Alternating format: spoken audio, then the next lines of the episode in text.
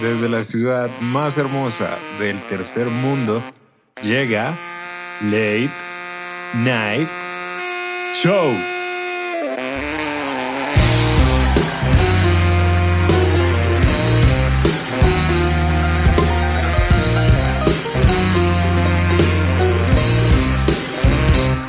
Gracias, gracias, muchísimas gracias. Bienvenidos a Late Night Show. Yo soy David Botero y este es el episodio número 11. Estamos en un dulce y plácido puente de cuarentena, pero bueno, es lo que es. Vamos a darle. La noticia de la semana es sin duda la decisión que tomó la jueza al levantar el arresto domiciliario de Uribe. Y justo después el expresidente salió diciendo por Twitter, gracias a Dios. Yo les digo que si hasta el de arriba está metido en todo eso, imagínate lo grave que está la cosa. Un reportaje que salió en el tiempo cuenta cómo es el procedimiento de un ladrón para robar. Según, en resumidas cuentas, se dice que se para en la esquina, mira detalladamente la situación, busca preferiblemente a alguien que venga desprevenido, ojalá con audífonos, porque le da un indicio de la marca de celular que tiene. Y yo me pregunto, ¿tantas molestias por dos lucas y un Xiaomi con la pantalla partida? Venezuela pierde 3 a 0 contra Colombia. Y uno para este punto, como venezolano, no sabe si celebrar o qué. Ojalá fuera chiste, pero es anécdota. Y si al igual que yo se sienten mal por haber perdido una platica apostándole al vino tinto, recuerden que hay gente que se fue de glamping este puente, en vez de comprar unos pasajes a París y de vuelta. Llegan los autoconciertos a Colombia como una prueba piloto para poder reactivar la industria musical. Y de momento están confirmados el grupo Nietzsche, Messier Periné, la Filarmónica de Bogotá, Aterciopelados, Bomba Estéreo, entre muchos otros. Pero de momento, ni una sola banda de rock. Y es que un poco en autoconcierto. Recuerden seguirnos en Instagram como Late Night Show, en Twitter como Show Late o en Facebook como Late Night Show. Pueden escucharnos en Spotify, Google Podcast, Apple Podcast, Anchor, Evox, Spreaker, YouTube, donde sea. Si hay alguna otra plataforma en la que no estemos presentes, pero que sea de su agrado, bien pueden escríbanos y nosotros con gusto subiremos el programa ahí. Si quieren apoyar este proyecto, compártanlo con sus amigos, enemigos, familiares, vecinos, colegas, amantes, con quien sea. El invitado de esta noche es otro publicista. Y les juro, les juro que conozco más gente que no sea publicista. Es un gran amante de la historia. Un hombre que toma tanto whisky como malas decisiones. Oriundo de Pacho, Cundinamarca, pero rolo como él solo. Pero sobre todas las cosas, es uno de mis mejores amigos. Con ustedes, Juan Moreno.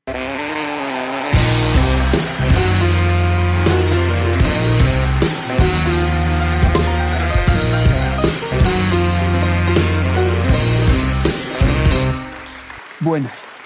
Hola, señor Botero. ¿Cómo se encuentra esta noche? Me encuentro muy bien, señor Moreno. ¿Cómo está usted? ¿Cómo me lo ha tratado la pandemia y la cuarentena? Eh, me han tratado mejor. Me han tratado mejor, pero digamos que bien, como para no preocuparlo.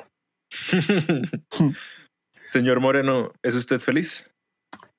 Eh, uf, eh, esta pregunta que suelo hacerme a diario considero que un 70% del tiempo soy feliz. ¿Y el otro 30%? Ah, hay otras maneras divertidas de sentirse, como triste, por ejemplo. La gente suele satanizar mucho sentirse triste. Hay veces que están, estar triste está bien. Es verdad. Y a propósito de tristezas, ¿tú qué es lo que más extrañas de antes de la pandemia? Ay, sonará muy clichésudo y supongo que muchas personas te responderán lo mismo. Pero lo que más extraño de antes de la pandemia es las chocoaventuras, eh, la incertidumbre, no saber qué va a pasar. Siento que ahora que estamos algo más confinados, tenemos unos horarios un poco más estrictos y, y como que hace falta esa chispita que, que le daba la calle o la normalidad como la conocíamos hace un tiempo. Claramente. ¿Y lo que menos extrañas? El Transmilenio. lo que menos extraño es el Transmilenio, amigo mío. Claro, claro, claro. Que para aclarar para muchos es que tú vives al sur de Chía, entonces los recorridos que hay que hacer en Bogotá cuando vives tan en la periferia es complicado. eso es verdad, amigo mío, eso es muy, muy verdad. Eh, sí, la verdad es que vivir aquí tan al norte tiene sus ventajas. Por ejemplo, te queda cerca la DIAN de Vima. si tienes problemas con la fiscalía, no has pagado tus impuestos. Si no has pagado tus impuestos, puedes, no sé, ir a unos cuantos metros a la DIAN. O puedes em, ir a cine. Eh, esto no es un podcast patrocinado por Procinal, pero eh, es un cine bastante barato cerca de mi casa. ¿Y tú crees que todo esto de la pandemia atenta contra el amor? Oh, no creo. Yo creo que el amor atenta contra el amor per se. Simplemente es un amor distinto. No hay amores como globales, sino es otra forma de amar. Ok. Bueno, tú eres publicista. Tú y yo nos conocimos en los viejos días de la universidad y aunque no estudiamos juntos, llegamos a trabajar juntos. ¿Tú crees que la publicidad es una fábrica de mentiras? Oh, vaya. Retomando un poco, sí soy publicista. Hace poco tengo el honor de poder llamarme así gracias a un cartón que me valió un cojonal de dinero. Pero siento que la publicidad puede ser una fábrica de mentiras. La publicidad puede ser casi lo que quieras lastimosamente, supongo que muchas de las personas que trabajan en este medio, como tú y como yo, han tomado caminos que lleven al imaginario popular de que es una fábrica de mentiras. Yo digo que en ocasiones puede ser, pero todo depende de cómo lo uses. Ok. Citando al tío Ben, un gran poder conlleva una gran responsabilidad. Sí, sí, sí, comprendo comprendo el ejemplo. Y tú, que en este momento entiendo que trabajas haciendo estadísticas en publicidad, como que, como que tu mejor amigo se ha vuelto Excel, pero al mismo tiempo tienes que escribir publicidad también. Para ti, ¿qué tienen los números que no tengan las letras? Verás, eh, es una muy buena pregunta. Principalmente porque yo salí de, de estudiar mi secundaria, salí del colegio y empecé a estudiar ingeniería. Entonces, digamos que los números siempre han sido muy familiares a mí. No son mis grandes amigos al principio, la verdad. Eh, no me llevaba muy bien con ellos. Pero poco a poco en la carrera eh, les fui cogiendo amor y me di cuenta de lo bien que funcionan y lo mucho que nos pueden ayudar a nosotros en el medio. Y por cosas y azares del destino terminé trabajando con ellos más que con las letras y le cogí un amor bastante grande. Para responder tu pregunta, ¿qué tienen los números que no tienen las letras? La respuesta es seguridad. Los números son exactos, las cifras son esas cifras y no hay más. Mientras que con las eh, letras tienes un millón de caminos por recorrer. Ok. ¿Y tienes algún número favorito? sí, mi número favorito es el 7. ¿El 7? El 7. ¿Por, ¿Por qué? Eh, no sé, me parece un número muy mágico. es, aparte de ser un gran número dentro de la cultura popular, como, como el número de la suerte o más allá de eso, me parece que es un número chévere. Es, como menos que un 8, pero más que un 6. normalmente. normalmente, normalmente según la mayoría de autores. Algunos autores confirman que no, pero, pero a mi parecer sí. Eh, sí, no es el 7, el 7 es mi número preferido. Ok. ¿Y alguna palabra favorita? Palabra favorita. ¿Sabes que es como por tiempos?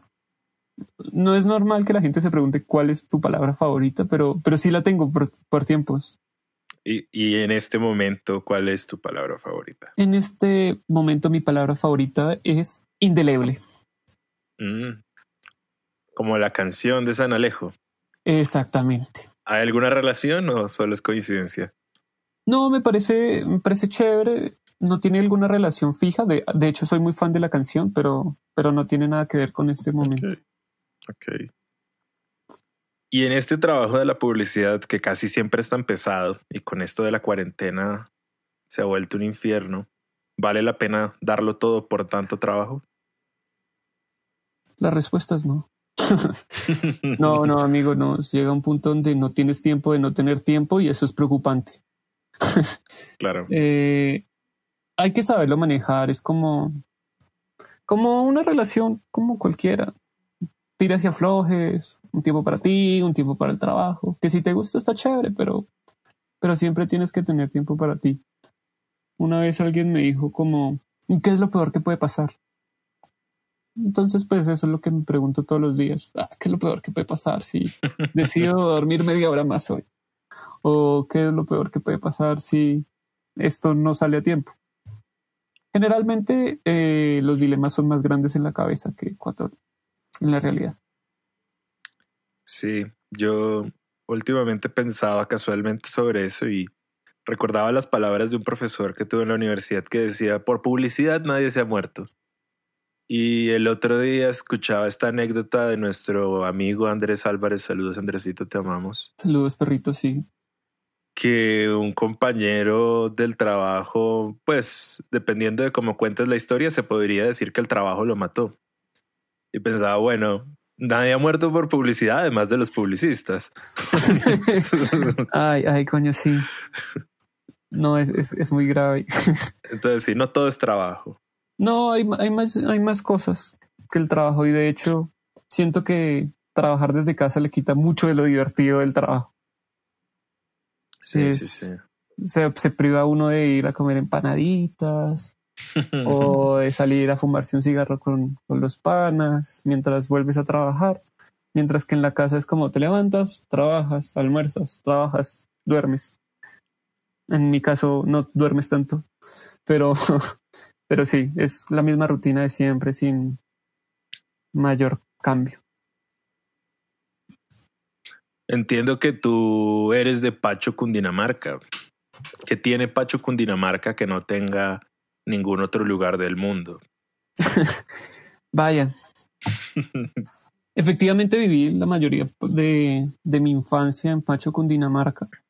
Digamos que aunque nací acá y viví mis primeros años, eh, desde que tengo uso de razón, pues estoy en un pueblo que tiene, parece, mucha seguridad en muchos aspectos, eh, tiene caballos, eh, polas y tejo y pollo, como cualquier otro pueblo. Pero tiene una tranquilidad y un sabor a infancia que no, no he logrado encontrar en ningún otro lado. Claro. ¿Y hay alguna costumbre del pueblo que tú crees que se debería adoptar acá en la ciudad? Uy, adoptar, no sé. ¿Que hay costumbres del pueblo que son bien pesadas? Sí, por ejemplo, cuando estás con los panas tomando, no sé, en la calle, no, no tomen en la calle muchachos. eh, o pues si van a tomar, pues me invitan después de la pandemia. Eh, lanzar las botellas, parce. Yo siento que, que hacer, hacer desorden de cualquier modo eh, debería ser así. Eh, sí, lanzar las botellas en el pueblo suele suceder bastante. Y cuando ya todo se pone hardcore, no es como aquí que bueno, ya te me voy para la casa, sino ya todo se pone demasiado hardcore. y huyes a tu casa.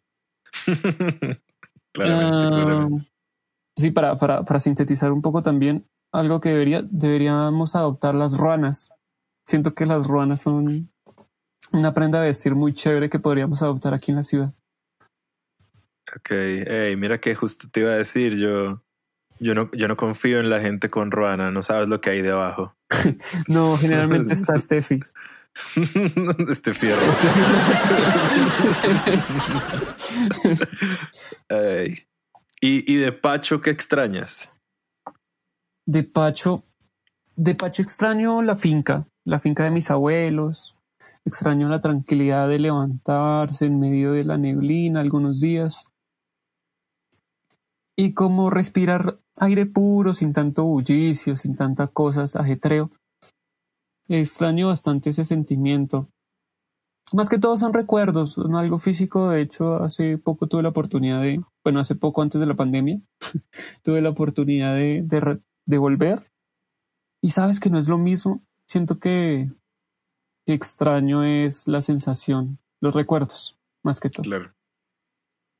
¿Y qué no extraña desde allá? Oh, parce, es que allá era muy aburrido todo, o sea, allá había dos. O te gustaba ir a echar micro en, en la cancha de la escuela, o jugar tejo y jartar pola. O sea, cualquiera de las dos. Eh, nunca fui muy fan del fútbol. Jugar tejo y, y jartar pola sí me gustó, pero no podía disfrutarlo de la manera que quisiera en esas épocas. Claro. Y después de haber vivido allá y de vivir otro tiempo aquí en Bogotá, ¿tú qué consideras? ¿Que es mejor ser un pez grande en una pecera o ser pez pequeño en el océano? Diablos. La verdad, pues no sé qué es mejor, pero en lo personal para mí prefiero ser un pez pequeño en el océano. Me da más libertad. Y la libertad es mejor que el poder. Ok. ¿Y tú, Juan? ¿Hay algún colombiano muerto con el que te gustaría compartir una pola? Ah, estaba esperando esta pregunta, amigo mío. de hecho, sí, y no sé qué tan común sea este tipo de respuestas a, a esta pregunta, pero resulta que tengo un primo que lastimosamente la vida me lo arrebató a temprana edad. Y siempre lo vi como, como un modelo, como un confidente. En parte una figura paterna, pero sin ser una figura paterna. es más como... Con las cosas buenas con de las la cosas buenas paterna. de la figura paterna y no los problemas de identidad y eh, el pelo, consigue un trabajo, arregla tu cuarto. sí, sí, sí. Eh, eh, Superman, le, le, decíamos en la familia. Germán. Germán, me gustaría tomarme una pola con él. Nunca pude eh, aprovechar tiempo de calidad. Y me da mucha intriga, digamos que era una persona, un personaje muy icónico dentro de la familia. Y teniendo en cuenta que papá tiene siete hermanos y los hermanos tienen hijos y los hijos tienen más hijos, y vives en una familia absurdamente grande, para llegar a tener la suficiente personalidad de resaltar de la manera en que lo hizo Germán. Eh, pues, no sé, la verdad tocas fibras sensibles. Sí, lastimosamente no disfruté lo, lo que debía haber disfrutado con él. Me gustaría tomarme una pola hoy en día. Sabes, con ese tipo de situaciones yo siempre pienso uno, uno, piensa mucho en eso, de ah, las cosas que, que pude haber vivido, lo que pudimos haber experimentado. Y creo que lo mejor que uno puede hacer es aprender de eso y aprovechar las cosas que se tienen ahora. Saber que la gente que uno tiene ahora se puede ir en cualquier momento y lo mejor es aprovecharla mientras podemos. Estás en todo lo correcto, señor Botero. Tiene la boca llena de razón. y bueno, si tú tuvieras presupuesto ilimitado para hacer un museo, ¿de qué lo harías? Ah, presupuesto ilimitado para hacer un museo. Marica, haría un museo sobre mí y mis cagadas. Serían las cagadas de Moreno. sería un museo muy grande. Sí, sería, sería, un museo gigante, pero sería el mejor museo del universo. No sé si has visto esta película que sacaron un remake. Eh, ¿Cómo se llama esta?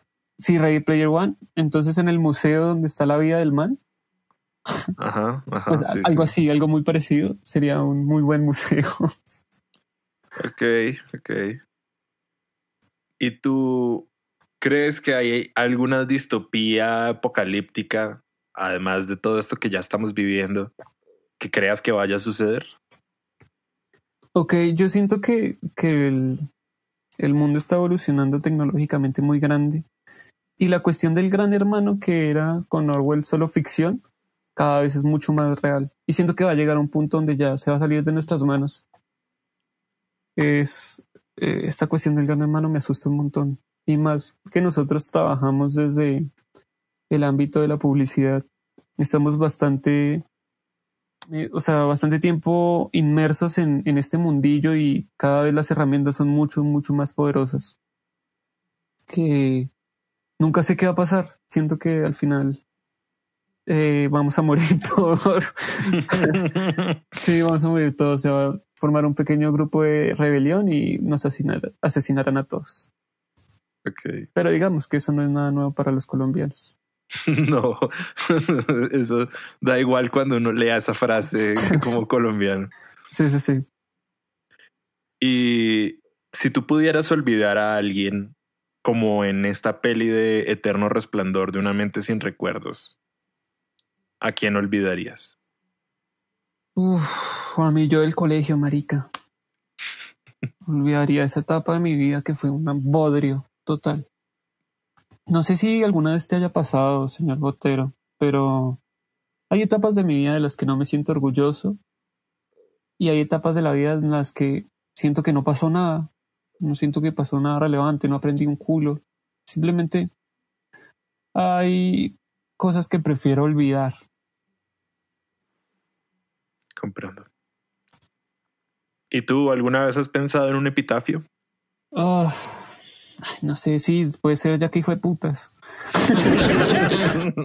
Seguramente sería ya que hijo de putas o su versión alterna, según otros autores. ¿Por qué hijo de putas?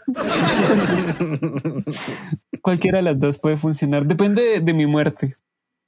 Entiendo que eres un apasionado de la historia que de hecho es, eres muy fan de Diana Uribe y de este otro podcast, Random Access History. Y me imagino que en su tiempo también fuiste fan de History Channel. Por supuesto. En los buenos días antes de los aliens. ¿Por qué te interesa la historia? A uno, ¿por qué le acaba fascinando la historia? Uf, porque resulta y sucede que la historia es muy subjetiva y está contada desde muchos ámbitos. Y siento que todo lo que estamos viendo hoy es un reflejo de lo que ya se vivió. Además es como echar chisme con gente muerta, súper divertido, es como, y entonces fulanito se comió a Pepita y por eso estalló la Segunda Guerra Mundial.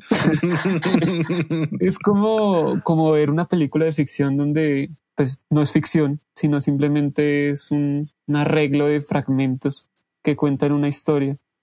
Y esa narrativa siempre me ha llamado mucho la atención. Es, es bien divertido hablar o racionar o pues discutir también acerca de las cosas o los eventos que han pasado y cómo puede ser cíclico y cómo esto se ve reflejado en lo que vivimos hoy y posiblemente en lo que viviremos mañana. Ok. Me gusta mucho eso de echar chisme con gente muerta. Es lo máximo. es, es, una muy buena forma de verlo. Eh, es, es bien divertido porque te sorprendería la cantidad de matices que tiene la historia y según quién la cuenta. Pero al final todo es chisme. O sea, todo es como un supuesto o algo que dejó consignado a alguien y por eso creemos que pasó eso.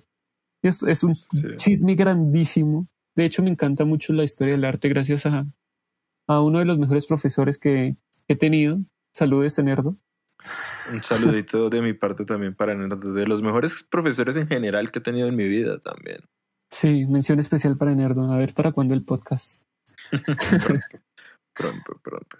Eh, y sí, él, él, también hizo que dentro de la publicidad y dentro de este mundillo del arte eh, le cogiera aún más amor a la historia y, y a estos chismes de, de, artistas que son aún más divertidos que la historia común. y tú como aficionado de la historia, ¿hay algún suceso que odies por cómo es contado y que a ti te gustaría que se supiera otra versión de esa historia? Es, nuevamente caigo en el cliché, pero la parte del descubrimiento de América me emputa. La verdad, me llena los cojones. ¿Cómo así que descubrimiento? ¿Quién te crees, imbécil? no te me gustaría ver o saber qué hubiese pasado si, si estos maricos no hubiesen llegado cuando llegaron, o si nosotros hubiésemos pues nosotros, como si yo fuera algún descendiente, descendiente real de, pues de las personas o los primeros nativos de América. Sí, siento que, que fue contado desde, desde, desde los, los europeos, o sea, de cómo ellos llegaron y descubrieron cuando fue en realidad una invasión a América bastante fuerte. Eso y, y la mayoría de historia de Estados Unidos. Cómo se creen que resuelven todo y al final, pues, uno va a ver y, y ve. ¿Y tú me podrías contar algún dato random de la historia que te guste? algún dato random de la historia. No, resulta que sí, hace poco estaba reescuchando uno de mis capítulos eh, de Random Access History, Sí. en el cual hablan sobre, sobre la chicha y cómo, cómo trataron de erradicarla los, los españoles y, los criollos y al final no pudieron. Y cómo eso también se ve reflejado dentro de la publicidad, como esa que casi podría llamarse propaganda de la despre- del desprestigio de las bebidas nativas, pues de la clase obrera. Es, es chévere. Y un bonus track así, no sé si sepas por qué el campín se llama el campín. No, ni idea, ilústrame. Resulta que el hijo del señor Nemesio Camacho fue el que donó el terreno para construir el, eh, el estadio en tiempos de Gaitán. Y resulta que la hacienda donde está construido ahorita el Campín ahí en la 30, pues se llama Hacienda del Campín. Lo divertido es que esa Hacienda del Campín se llama así porque era un sitio de camping. Ah. Sí, sí, sí, fue como la hispanización de, de la palabra camping. Y la verdad hizo que se me cayera un montón la, la- el ideal que tenía acerca del camping y ya no lo puedo ver igual. Y entiendo, Juan, que tú, al igual que yo, eh, el alcohol es una cosa importante en nuestras vidas, en tu vida y en la mía, en la de, pues, la de esta gente que, los que nacemos viejos, de hecho, normalmente el alcohol suele ser algo importante. A ti en esta vida, ¿qué te ha dado el alcohol? Problemas, me ha dado problemas. Eh, pero también me ha dado soluciones. es chistoso, es como, la verdad ya no ni me acuerdo de quién es esta frase, así que me la robaré. De aquí en adelante es mía. y es que el alcohol es el, el causante y la solución de todos los problemas que tiene el hombre. Ok. Ah, me ha causado muchas felicidades y muchas tristezas. Es, es, es chistoso porque pues en realidad es como un catalizador de emociones. Si tomas estando triste, seguramente te irás más a la verga. Y si tomas estando feliz, seguramente pues estarás más feliz. Pero todo Sí. es muy subjetivo. Pero bueno, también acerca del alcohol. El alcohol es una de mis drogas favoritas junto con el café. Sí. Eh, siento que no porque esté socialmente más aceptada, sino porque siento que saca lo peor y lo mejor de mí al tiempo. Hay otras drogas como, no sé, la marihuana o algunas eh, drogas sintéticas que a pesar de ser bastante divertidas, no, no me llenan lo suficiente. Además, no tienes como esa variedad. Bueno, puede que sí, pero sí, no, no es lo mío, la verdad. lo mío es el alcohol y las malas decisiones. ¿Y a ti el alcohol qué te ha quitado? Uy, marica, muchas cosas. Me ha quitado como años de vida, supongo yo. Me ha quitado penas también. Bastantes. Me ha quitado mujeres. Me ha quitado amigos. Me ha quitado tiempo. Pero me ha regalado muchas otras cosas que siento que son más valiosas que lo que me haya sustraído. Ok. ¿Y a ti? ¿Qué te ha quitado el alcohol? Uh. Bastantes cosas, de hecho. Me ha quitado, como, como dices tú, me ha quitado mucho tiempo. También me ha quitado mucha salud.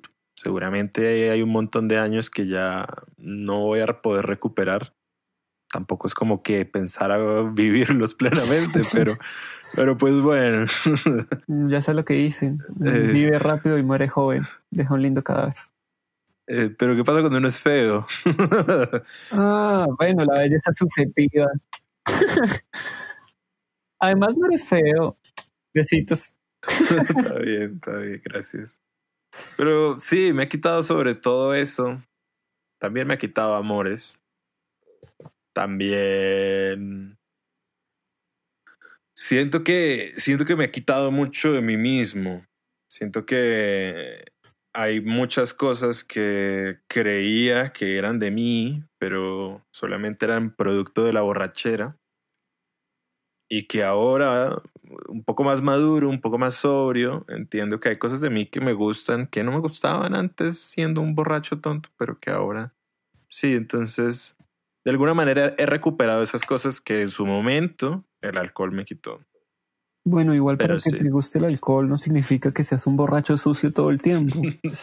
eh, mira que, mira que yo, yo, yo no conozco el primer ebrio limpio. sí, sí, pero, pero no todo el tiempo, ¿sabes? O sea, puedes, puedes permitírtelo de vez en cuando y así, pero, pero hay que tomarlo todo con moderación, supongo yo. Sí, sí, sí. Yo, yo sí creo que la cuestión cuando uno habla de alcohol, en verdad el, truco está en el control y en la moderación. Eh, Dos palabras que, no solían ir con nosotros mucho tiempo. Ay, mira, y más vale, sí. Pero sí, sí, sí. En fin. ¿Y tú crees que la música le debe algo al alcohol? Vaya. Sí, supongo yo. El alcohol, como te decía, es un catalizador de emociones y y puede que estando en estados alterados surjan aquellas poesías. Para mí la música puede ser comparada con la poesía. Aquí hablando con el señor de las poesías. sí, le debe, pues yo creo que mucha inspiración y mucho desahogo y la inhibición que, que puede llegar a causar la música o pues las emociones que, que transmiten, que de hecho es un, elemento bastante importante. Puede llevarte a consumir cantidades industriales de alcohol. Pero es algo recíproco. El alcohol también puede llegar a que consumas muy buena música o muy mala también. Sí, sí. muy, muy mala también, sobre todo. Déjame resaltar ahí. no, hablando de, de, música y alcohol, me hiciste acordar de, de, de aquel viejo bar donde solíamos ir ¿Cuál de todos? Ha habido tantos viejos bares. Uno que, pues hablando hace un, par de días, ya damos por muerto sin saberlo. Claro. Que es el viejo Sombrillitas. El bar Sombrillas, que en paz descanse, que no se, no ha vuelto a pasar por ahí. Si alguno de los que está escuchando ha pasado, dígame si eso, qué, qué pasó, cómo sería. donde, donde las malas decisiones, el alcohol y la música eran los protagonistas de la escena. Sí, sí, Y la música mala también. la música mala también era protagonista. Sí, es que es, que Sombrillitas tiene algo que a mí me parece súper interesante. Es este asunto de la como de la anarquía musical que tiene. De qué es lo que pasa cuando los que ponen la música son los borrachos y no un DJ. Ay, Jesús. No, y para, para hacerlo más divertido es la variedad de borrachos, porque tú puedes estar escuchando Maluma, de la nada ponen los Saicos y luego música de caballos y Cristian Nodal. Y todo eso en dos cervezas. Sí, sí, sí, sí, sí, es, es correcto, es correcto. Entonces, esos, esos días me hicieron acordar a sombrillitas. ¿Y cómo fue tu primera borrachera, Juan? Uf, asquerosa. Fue bastante desagradable. Resulta pues como yo estudiaba en un pueblo, digamos que el, salir a tomar o el, el irse de fiesta no era tan peligroso a mi parecer como podría serlo aquí en la capital y era mucho más tranquilo. Fue creo que noveno y fue con los compañeros del colegio. fuimos a una piscina. fuimos a una piscina y compramos eh, mucho ron. Mucho ron. De hecho, lo compré yo porque se supone, y a los ojos de mis amigos era el que parecía más mayor. Eh, por lo alto, seguramente. Sí, pero me conoces y tengo cara de bebé. Entonces, además en un pueblo no sirve de nada porque la señora que atiende la tienda es la mamá de Fulanito. O sea que. Sí, sí, sí. Entonces era un pajazo mental ahí bastante grande.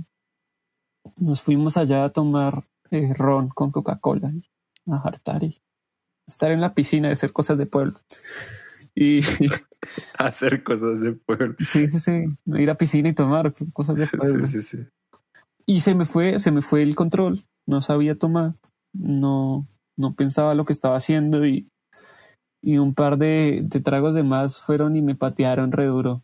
Terminé durmiendo la gran parte de, del día, porque además fue de día, ¿no? Fue como a las dos de la tarde. Claro, claro. Debajo de una mesa de billar me pegué cero foco y luego ya me llevaron a mi casa. me metí al frente de mi casa y, recuerdo que mi mamá me vació re duro. Fue como chino marica, ¿qué está haciendo? Fue creo que una, si no la peor de mis borracheras. Ok. A razón de eso suelo ser más moderado. ¿Cuántos años tenías en ese entonces? ¿15, 14? Por ahí. Y Dicen que todo tiempo pasado fue mejor. ¿Para ti ha sido así? No, no es cierto. Digamos que pues eso tiene truco y es que pues tu mente procesa solo las cosas chéveres. Mm, las cosas no tan chéveres pues tienen que ser bastante traumáticas para que queden en tu memoria, pero, pero solo es tener eh, muy buenos pensamientos de, del tiempo que pasó. Supongo que está muy ligado a la melancolía. La melancolía es muy chévere.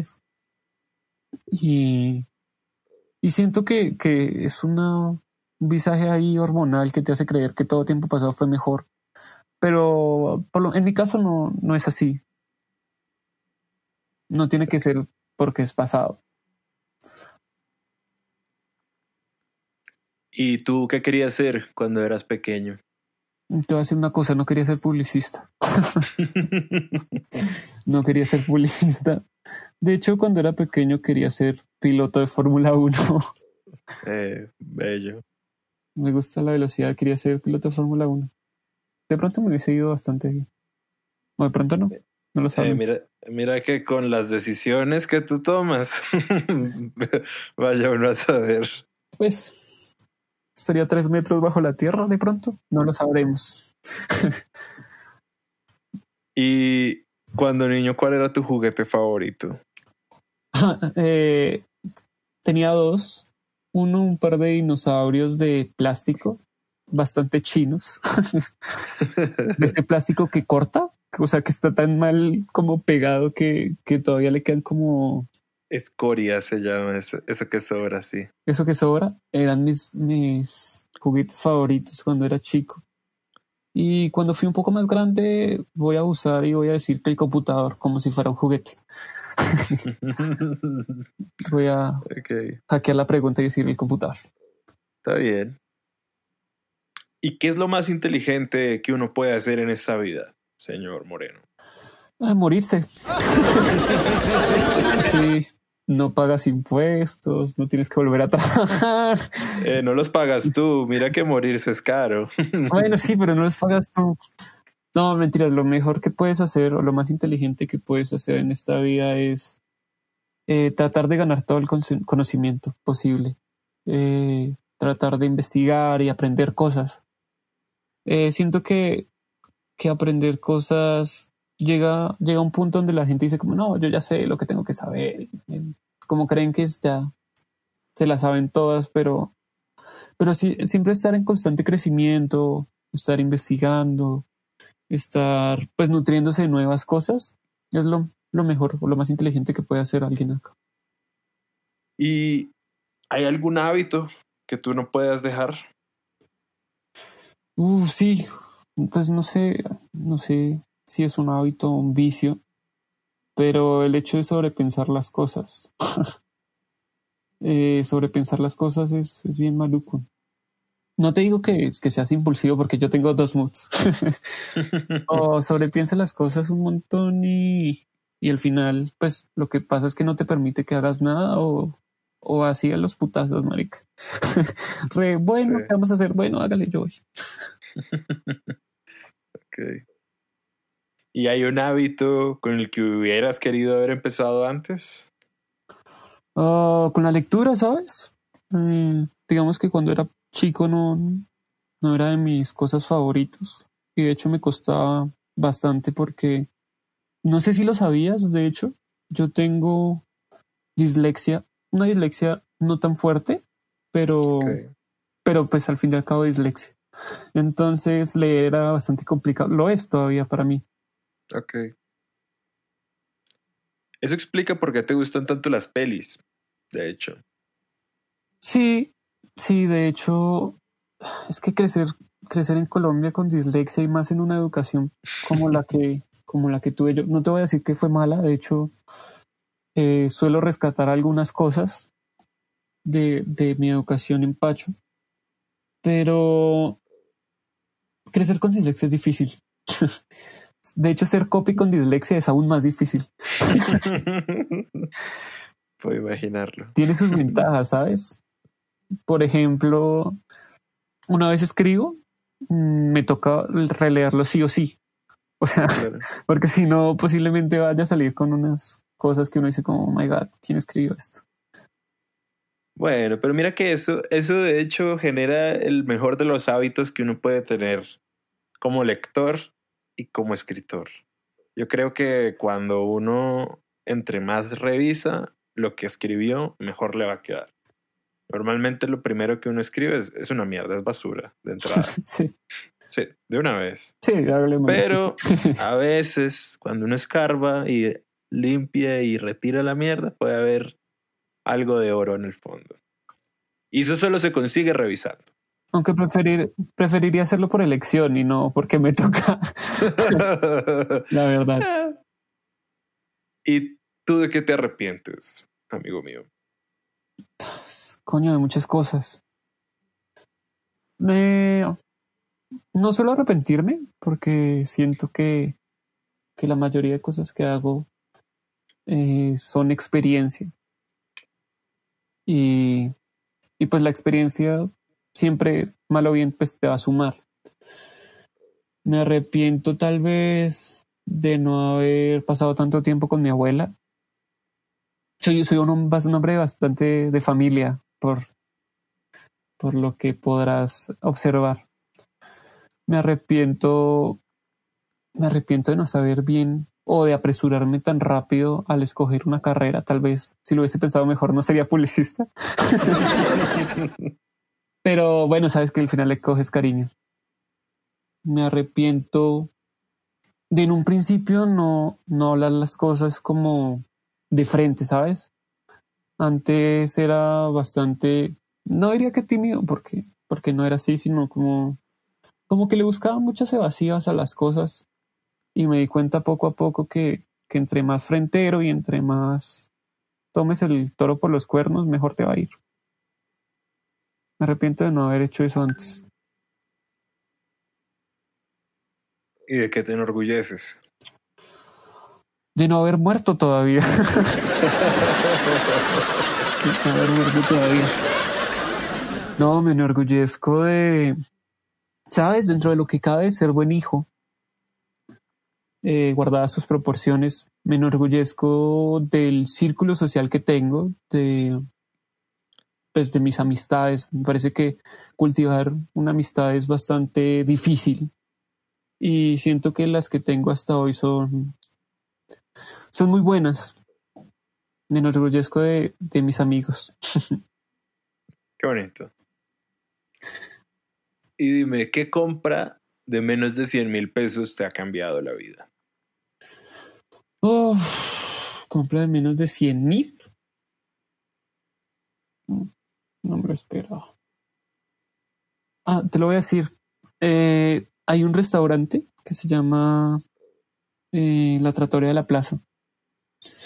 Y venden una entrada de pulpo con chorizo español y papa criolla te cuento, este plato me cambió la vida. Es demasiado delicioso y hizo que, que le cogiera gusto a estos pequeños placeres de la vida. ¿Sabes? La gente siempre es como, ah, quiero un Lamborghini, o, me gustaría tener un montón de dinero. Pero, pero hizo que me diera cuenta que en verdad me gusta mucho disfrutar comer. ¿Sabes? Eh, comer rico. Y pues a raíz de eso empecé a, explorar nuevos eh, restaurantes y nuevos sabores. Y me abrió la mente a través de la gastronomía bastante fuerte, ¿sabes? Es mi compra de menos de 100 mil. ¿Y en esta vida hay algo que no hayas podido conseguir con dinero? Mm, algo que no. ¿Sabes? A mí el dinero no suele abundarme. Entonces, casi todo lo consigo sin, sin él. ok. ¿Y en esta vida qué te falta? Uf, a grandes rasgos, nada. Yo, pues, he tenido lo suficiente para vivir bastante bien. Y no, no me puedo quejar de nada. Pero pues si me regalan un Lamborghini no me pongo bravo. me, me faltaría dinero para gastármelo en, en cosas, en barcos y frutas. ¿Y qué te sobra? Me sobran muchos tabúes, o sea, muchos prejuicios que aún no logro como sacar de mí mismo. Y muchos miedos. Siento que, o sea, el miedo está bien, pero me sobran muchos miedos. Tengo, tengo miedo de varias cosas que me gustaría cambiarlo. Ok. Si te sirve de consejo, la mejor forma de vencer el miedo es pensando en el amor. ¿Así? ¿Ah, sí, es importante ver que, uh, que sean más los amores que uno tiene en la vida que los miedos. Es lo mejor que uno puede hacer. Está cool, está cool que toques el tema porque además tampoco suele irme muy bien en el amor. pero, pero sí, sabes que, que puede ser la clave a todo esto. Amar es tan lindo. lo es, lo es. Cuando la gente le cuento mi sueño de tener un barco, que creo que es la única aspiración que tengo en esta vida, además de morir.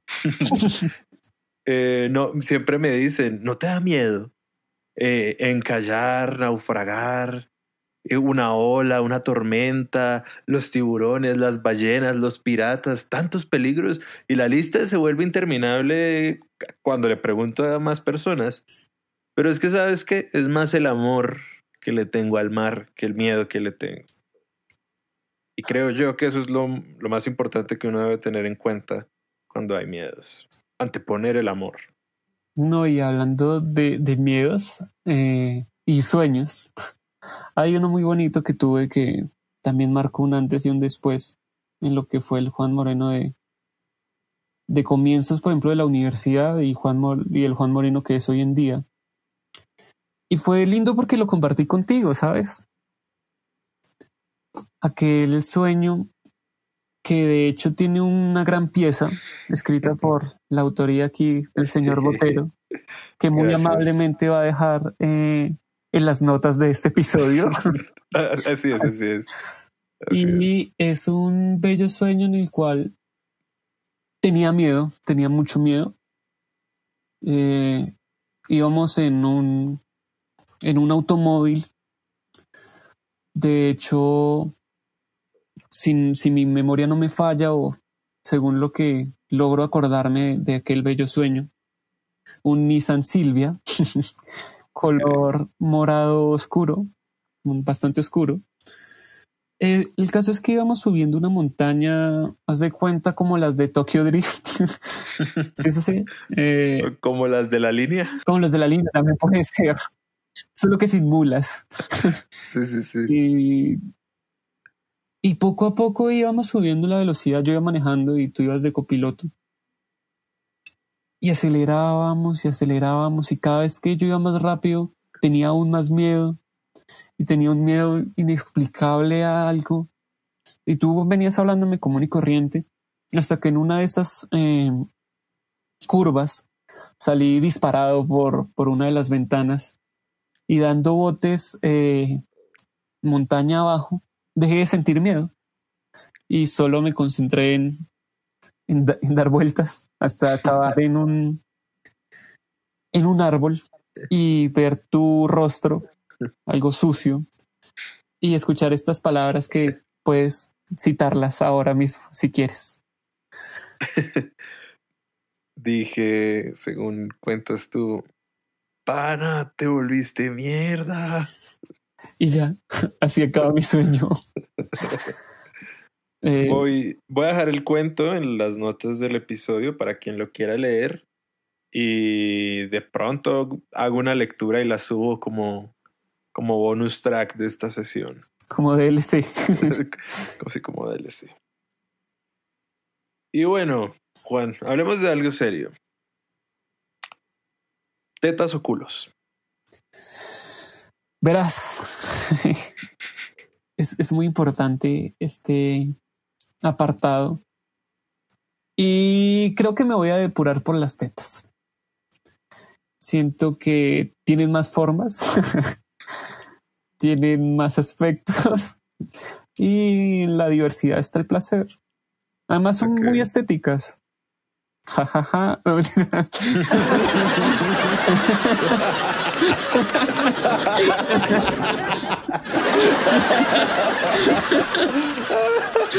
Ay, Dios. Ay, ¿cuántos años tenemos? no lo suficiente. No lo suficiente. Sí, tienen, muchas formas. Y, y, me parecen bastante bellas. Mm, los culos están bien, pero siento que son menos diversos. Ok, ok. ¿Y tú eres de derecha o de izquierda? Oh, ¿Te refieres a con cuál me la jalo o a mi orientación política? Las dos si quieres. Te voy a responder la segunda. La, primera me la voy a guardar. Está bien, está bien. Eh, se me hace algo difícil de encasillar en, en, esas dos categorías, pero si tengo, si tuviera que escoger una, me iría más por la izquierda. Ok. ¿Y tú eres más de Adidas o de Nike? Ah, soy más de Adidas, ¿sabes? Me mm. parece más como su calzado, por lo menos. Ok. ¿Y Pepsi o Coca-Cola? el veneno capitalista siempre va a ser Coca-Cola. de desayuno, de almuerzo, de cena. Me van a matar. La Coca-Cola. La Coca-Cola sabe a. No a felicidad, que eso es una vil mentira creada por por compañeros, pero ah, sabe tan bien, es tan rica, fría, así medio sudadita. Es, es la mejor, la Coca-Cola. ¿Y amor o amistad? Yo siento que la amistad es una especie de amor, ¿sabes? Hay una delgada línea que, que siento que poco a poco la van haciendo más grande, pero pero en realidad todo cae dentro del amor. Eh, el amor. Ok. Bueno, ahora vamos a pasar con las recomendaciones. Entonces, una película. ¿Una película? ¿Sabes? Hablando de amor y de películas, me gustaría recomendarles Lost in Translation. Sí, como al igual que yo no lo habían visto antes. Es una muy buena eh, película de nuestra amiga Coppola donde retrata muy bien acerca de, de cómo pueden ser un poco las relaciones amorosas y cómo todo va a fluir y tampoco necesita un estallido tan grande. Y no todo tiene que ser pasional, así extravagante. Es un, una buena especie de amor. Una serie. Una serie, aquí voy a mencionar a Peaky Blinders. Peaky Blinders ha sido una muy buena serie, su construcción de personajes es muy buena, es, su guion también me parece fantástico. Eh, la lección de vestuario me parece genial y un montón de otros adjetivos que pueden describir esta serie es, es lo máximo. Es, es una muy buena serie, la verdad. Es recomendada. Un canal de YouTube hay un, hay un canal que me gusta mucho y es Píllelo. Se escribe así, Píllelo. Ok. Y es de un, de un dude que afortunadamente alguna vez en un parque un poco hebreo tuve la eh, dicha de conocer. Se llama Ludwig y habla acerca de, pues, de cuestiones políticas y sociales, pero además el man es un artista muy crack, entonces combina muy bien esas dos. Siento que más gente debería escucharlo. Píllelo. Vale, vale. Un libro. De hecho, lo tengo aquí en mis manos. Se llama El Tango, cuatro conferencias, y es una transcripción de conferencias de Jorge Luis Borges acerca del tango. ok. Son bastante buenas, son muy reveladoras acerca de, del contexto sociopolítico y de todo aquello que, que rodea esa bonita melodía que, que solemos escuchar de vez en cuando. Es, es mi libro recomendado. Un álbum. Un álbum eh, The Queen is Dead de The Smiths. ok, excelente álbum, de hecho. Es muy bueno, ¿sabes? Y me trae muchos buenos recuerdos. Cuando, fue cuando empecé a, a conocerme mejor. con esto no me refiero con, con cuál me la jalo, sino, sino hablar más conmigo mismo. Una canción. Una canción. Hmm. Training Bane, London Calling. Okay. Clash. Es, es una canción que, que suele gustarme bastante para momentos de catarsis, hablando de eso. Y una comida. Uf, una comida. Oye, qué, qué, qué complejo. Una comida. No, voy a, voy a apurarme por la que te contaba eh, algunos minutos antes. Eh, la entrada de, de la trattoria de la plaza de pulpo con chorizo español y papa criolla se magnifica. Ok. Y para terminar, señor Moreno, ¿qué pregunta te hubiera gustado que te hiciera? Uf, me hubiese gustado que me preguntaras acerca de aquellos viejos días, aquellos viejos días en, en el cual salíamos a buscar problemas y cómo, cómo se vivía acerca del amor. Me hubiese gustado también que me, que me hubieses preguntado acerca de las relaciones. Es bien divertido. Bueno, en otra ocasión, para otro capítulo, podemos averiguarlo. Con gusto, señor Botero. es un placer, negrito. Tú sabes que te quiero mucho y la verdad me alegra haberte tenido aquí hoy. Yo también te quiero mucho, David, David Botero. Siempre besitos en el rasca y huele. besitos en el mil aromas. Otra vez. Juan Moreno, gente bonita, muchísimas gracias. Saludos.